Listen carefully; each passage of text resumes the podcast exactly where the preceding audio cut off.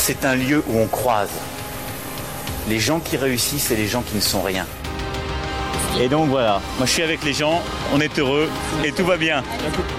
On met un pognon de dingue dans des, dans des minima sociaux, les gens ils sont quand même pauvres. On n'en sort pas.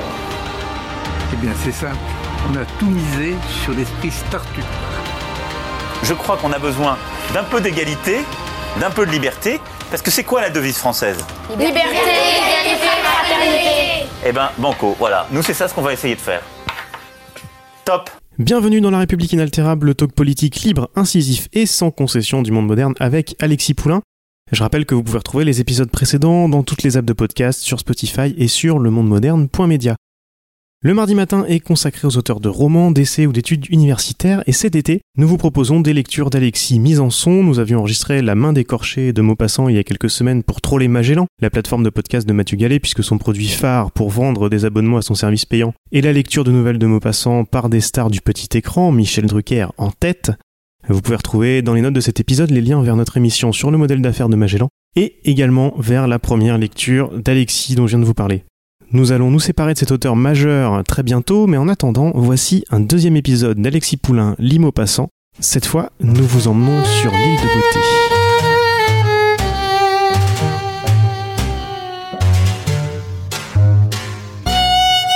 Un bandit corse. Le chemin montait doucement au milieu de la forêt d'Eton.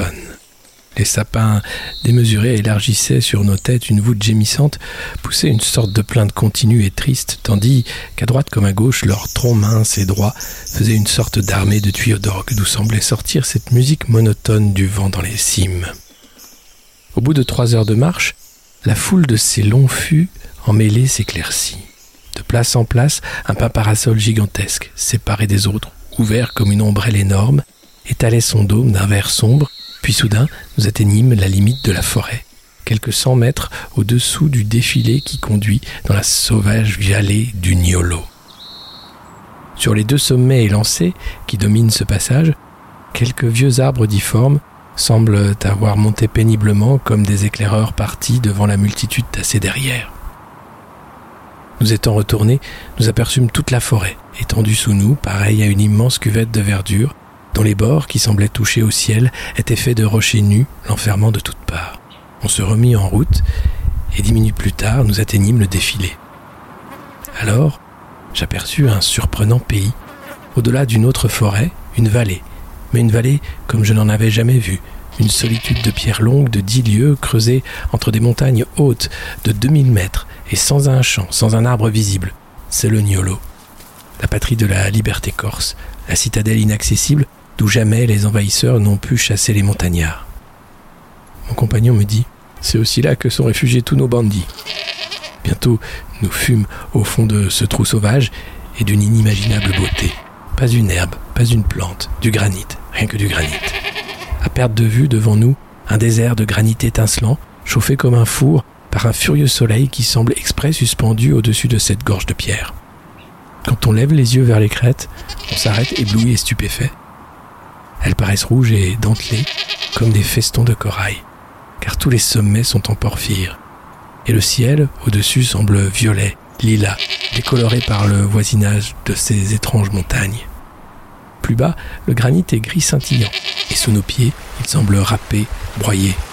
Nous marchons sur de la poudre luisante. À notre droite, dans une longue et tortueuse ornière, un torrent tumultueux gronde et court, et on chancelle sous cette chaleur, dans cette lumière, dans cette vallée brûlante, aride, sauvage, coupée par ce ravin d'eau turbulente qui semble se hâter de fuir, impuissante à féconder ces rocs perdus en cette fournaise qui la boit avidement sans en être jamais pénétrée et rafraîchie. Mais soudain apparut à notre droite une petite croix de bois enfoncée dans un petit tas de pierres. Un homme avait été tué là, et je dis à mon compagnon Parlez-moi donc de vos bandits. Il reprit j'ai connu le plus célèbre, la terrible Sainte Lucie. Je vais vous conter son histoire. Son père avait été tué dans une querelle par un jeune homme du même pays, disait-on, et Sainte Lucie était restée seule avec sa sœur. C'était un garçon faible et timide, petit, souvent malade, sans énergie aucune. Il ne déclara pas la vendetta à l'assassin de son père. Tous ses parents le vinrent trouver, le supplièrent de se venger. Il restait sourd à leurs menaces et à leurs supplications. Alors, suivant la vieille coutume corse, Sa sœur, indignée, lui enleva ses vêtements noirs afin qu'il ne portât pas le deuil d'un mort resté sans vengeance. Il resta même insensible à cet outrage, et plutôt que de décrocher le fusil encore chargé du père, il s'enferma, ne sortit plus, n'osant pas braver les regards dédaigneux des garçons du pays. Des mois se passèrent. Il semblait avoir oublié jusqu'au crime et il vivait avec sa sœur au fond de son logis. Or, un jour, celui qu'on soupçonnait de l'assassinat se maria. Sainte Lucie ne sembla pas émue par cette nouvelle. Mais voici que, pour le braver sans doute, le fiancé, se rendant à l'église, passa devant la maison des deux orphelins. Le frère et la sœur, à leur fenêtre, mangeaient des petits gâteaux frits quand le jeune homme aperçut la noce qui défilait devant son logis. Tout à coup, il se mit à trembler, se leva sans dire un mot, se signa, prit le fusil pendu sur l'âtre et il sortit. Quand il parlait de cela plus tard, il disait Je ne sais pas ce que j'ai eu, ça a été comme une chaleur dans mon sang. J'ai bien senti qu'il le fallait, que malgré tout, je ne pourrais pas résister, et j'ai été cacher le fusil dans le maquis sur la route de Corté. Une heure plus tard, il rentrait les mains vides avec son air habituel, triste et fatigué. Sa sœur crut qu'il ne pensait plus à rien.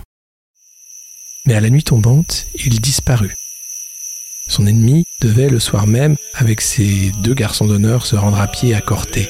Il suivait la route en chantant quand Sainte Lucie se dressa devant eux et regardant en face le meurtrier, il cria ⁇ C'est le moment !⁇ Puis à bout portant, il creva la poitrine. Un des garçons d'honneur s'enfuit, l'autre regardait le jeune homme en répétant ⁇ Qu'est-ce que tu as fait, Sainte Lucie ?⁇ Puis il voulut courir à Corté pour chercher du secours, mais Sainte Lucie lui cria ⁇ Si tu fais un pas de plus, je vais te casser la jambe. L'autre, le sachant jusque-là si timide, lui dit ⁇ Tu n'oserais pas !⁇ et il passa. Mais il tombait aussitôt la cuisse brisée par une balle.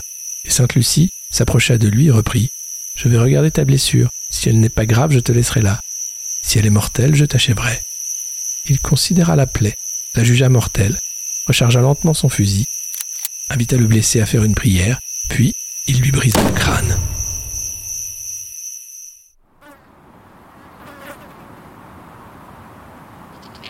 Le lendemain, il était dans la montagne. Et savez-vous ce qu'il a fait ensuite, ce Sainte Lucie? Toute sa famille fut arrêtée par les gendarmes. Son oncle, le curé, qu'on soupçonnait de l'avoir incité à la vengeance, fut lui-même mis en prison et accusé par les parents du mort.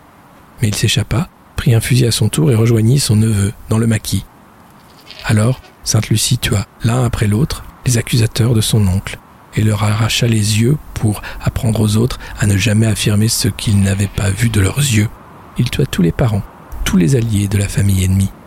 Il massacra en sa vie quatorze gendarmes, incendia les maisons de ses adversaires et fut jusqu'à sa mort le plus terrible des bandits dont on a gardé le souvenir.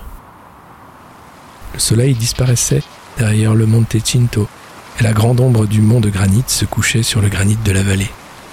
Nous hâtions le pas pour atteindre avant la nuit le petit village d'Albertace, sorte de tas de pierres soudées au flanc de pierre de la gorge sauvage. Et je dis, pensant aux bandits, quelle terrible coutume que celle de votre vendetta. Mon compagnon reprit avec résignation. Que voulez-vous? On fait son devoir.